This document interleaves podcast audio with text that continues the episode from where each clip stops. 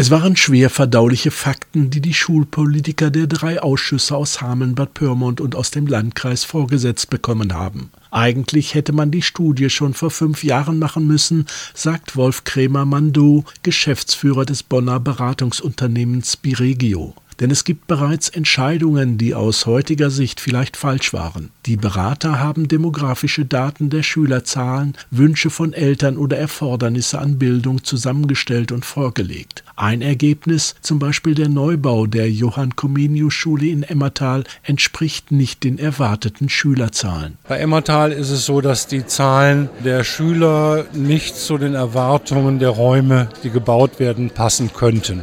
Auch der Neubau der Hamener Elisabeth-Selbert-Schule am geplanten Standort wird nicht empfohlen. Vorstellbar sei eine Verlegung der Handelslehranstalt in einen kleineren Neubau neben die Eugen-Reinche-Schule zwecks späterer Fusion und die Elisabeth-Selbert-Schule könnte dann in die HLA umziehen. Bei einem so großen Bau werden Sie viele Jahre brauchen, bis Sie ihn errichtet haben. Bei einem kleineren Bau wird es etwas schneller gehen. So könnten auch Kosten gespart werden. Und für eine Ausweitung der KGS Bad Münder sieht Biregio-Geschäftsführer ebenfalls keine ausreichende Auslastung. Schwierig sei auch die Situation etwa der Hauptschule in Bad Pyrmont.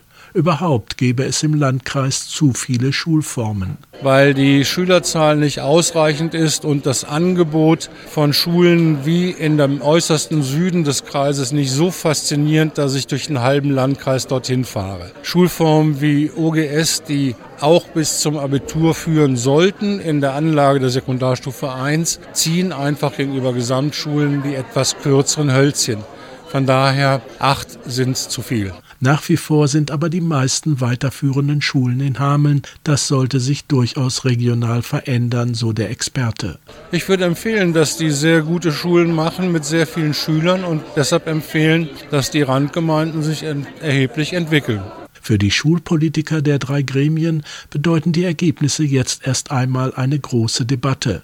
Zum einen, ob sie überhaupt einen gemeinsamen Weg in der Planung gehen wollen und zum anderen, in welche Richtung sie wollen. Wir müssen jetzt erst einmal neu denken, so der Vorsitzende des Schulausschusses beim Landkreis Dr. Wilhelm Kobs. Ob uns das jetzt passt oder nicht. Vielleicht platzen da die einzelnen Träume, das mag durchaus sein, aber wir sind ja letzten Endes der Gesamtheit der Bildungsregion verpflichtet und müssen uns nach den Gesichtspunkten im Grunde dann entsprechend auch aufstellen. Wie lange diese Debatte dauern wird, das wollte Kobs nicht beantworten, aber das Brett, das wir zu bohren haben, das ist inzwischen jetzt durch nicht zuletzt durch diesen Vortrag hier bedingt im Grunde einen Meter dick geworden.